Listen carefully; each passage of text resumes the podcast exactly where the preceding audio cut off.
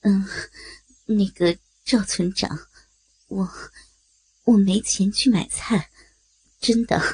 你又不是不了解我家里，您就行行好，看能不能跟新来的书记商量一下，就别来我家里了。林美玉哀怨的对赵玉说道：“书记的行程是你说变就能变的，真不知道天高地厚，别给我废话了。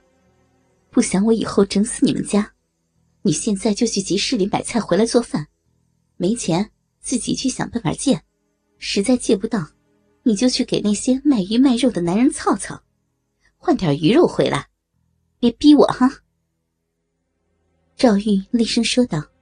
“赵村长，我我我。”柔柔的妇人林美玉害怕的不敢跟赵玉说话了。我告诉你啊，要是今天让胡书记不满意了，以后有你的好果子吃。说完。赵玉就离开了李美玉的家里，只留下一个随行人员，监督着李美玉。没过一个小时，胡海峰就在赵玉的带领下，来到了李美玉的家中。呃，这是家吗？胡海峰被簇拥着走进了林美玉家的院子里，打量着这个破败的庭院。不大的院子里，几间红砖瓦房，无一不向胡海峰表达着这个家的贫穷。啊，对对对，胡书记啊，这就是村民林美玉的家里。刚才林美玉听说您要来，还特意为您准备了午饭呢。啊，咱们中午就在林美玉家里就餐吧。赵玉献媚的对胡海峰说道：“呃，吃饭先不急。”林美玉人呢？啊，书记，书记，呃，我在，我在的。话音刚落，胡海峰就看见一个戴着围裙的成熟妇人从厨房跑了出来。啊，先别忙着做饭了，来，坐坐。看着面前的成熟妇女林美玉，这个父亲让自己重点照顾的女人。胡海峰陷入了沉思。这个女人，莫非真像自己所想的那样，是自己父亲的老相好？岁月的流逝和贫穷的生活，虽然在林美玉的身上留下了不少的痕迹，但是她那标致的五官和丰满的身材，却没有被掩盖住。胡海峰觉得。只要稍加打扮和保养，这个女人绝对会成为一个成熟的贵妇。吩咐自己的婆婆去做饭之后，林美玉就坐下来，和胡海峰聊着家长里短。由于惧怕一旁的赵玉，柔弱的林美玉不敢对胡海峰说实话，只是一个劲儿的向胡海峰说自家的生活。在赵村长的带领下，不断变好之类的假话。饭好了，胡海峰看着满满一桌子的鸡鸭鱼肉，却没有任何的食欲。胡海峰心里清楚，这样一桌子菜的花费，对于林美玉这个家庭来说，简直是不敢想象的。他随便吃了几口，就把林美玉偷偷叫到了一边。这钱你拿着，今天这桌菜太贵了。胡海峰从钱包里数了一千块，递给了林美玉。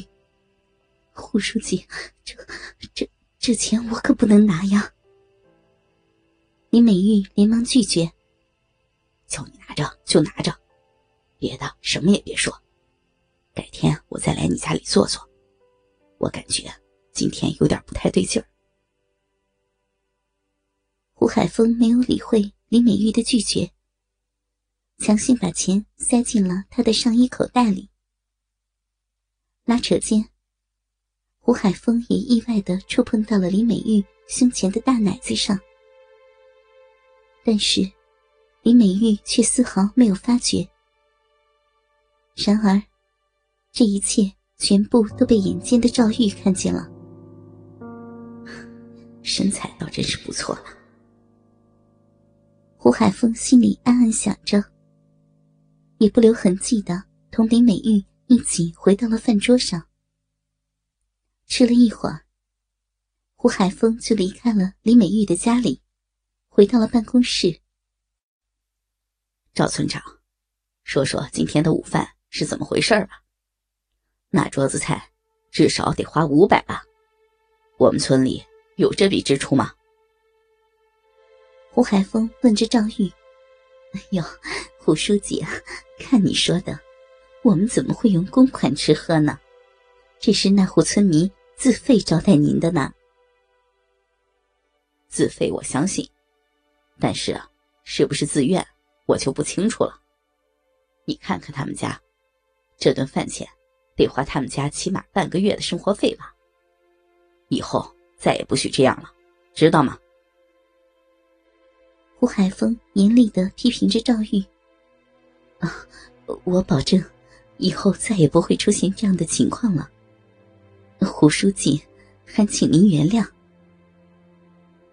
赵玉连忙拍着胸脯，向胡海峰保证着，还不经意的朝着胡海峰挺了挺自己胸前的那一对大奶子。“嗯，你去忙吧，我先回去休息了。有什么事情？”要及时向我汇报。胡海峰说完，就离开办公室，回到了房间。哼，这小色狼，只要你好这口，我就有办法让你开心。赵玉心里也开始想着，胡海峰今天既拉扯的时候，触碰林美玉奶子的场景。晚上。胡海峰一个人躺在床上，翻看着时政新闻。敲门声也响了起来。胡书记还没睡呀？我想来找你聊聊。门外的正是赵玉。啊，坐吧。胡海峰示意赵玉自己找地方坐下。胡书记啊，都来了两天了，我这个本地人。也没有关心一下您的生活，呃，就想来关心您一下呢。赵玉来之前，可是做了精心的打扮，换上了一套很薄的吊带睡衣，没有穿奶罩，下身的裙摆也很短。哼，这个就不需要赵村长你来关心了，我也是成年人，会照顾好自己的。我倒想问问。赵村长，你一个问题：你是本村人，为什么有家不住，非要住在招待所里呢？难道你不知道，这又是一笔村里财政的支出吗？哎呦，我也不怕胡书记您笑话，我和我家那口子关系不好，我男人这些年在外面赚了些钱，总在我们村子里边乱搞男女关系。你也知道，我们村里大多数男人都外出打工了。胡书记，你应该能明白我的意思吧？哦，那你就没有考虑过离婚？我都快五十了，还赶那时髦干啥呀？就这样过呗。其实我也是为了我女儿。还好，我男人对我女儿挺好。为了孩子，就忍忍吧，眼不见心不烦嘛，我就搬出来住了。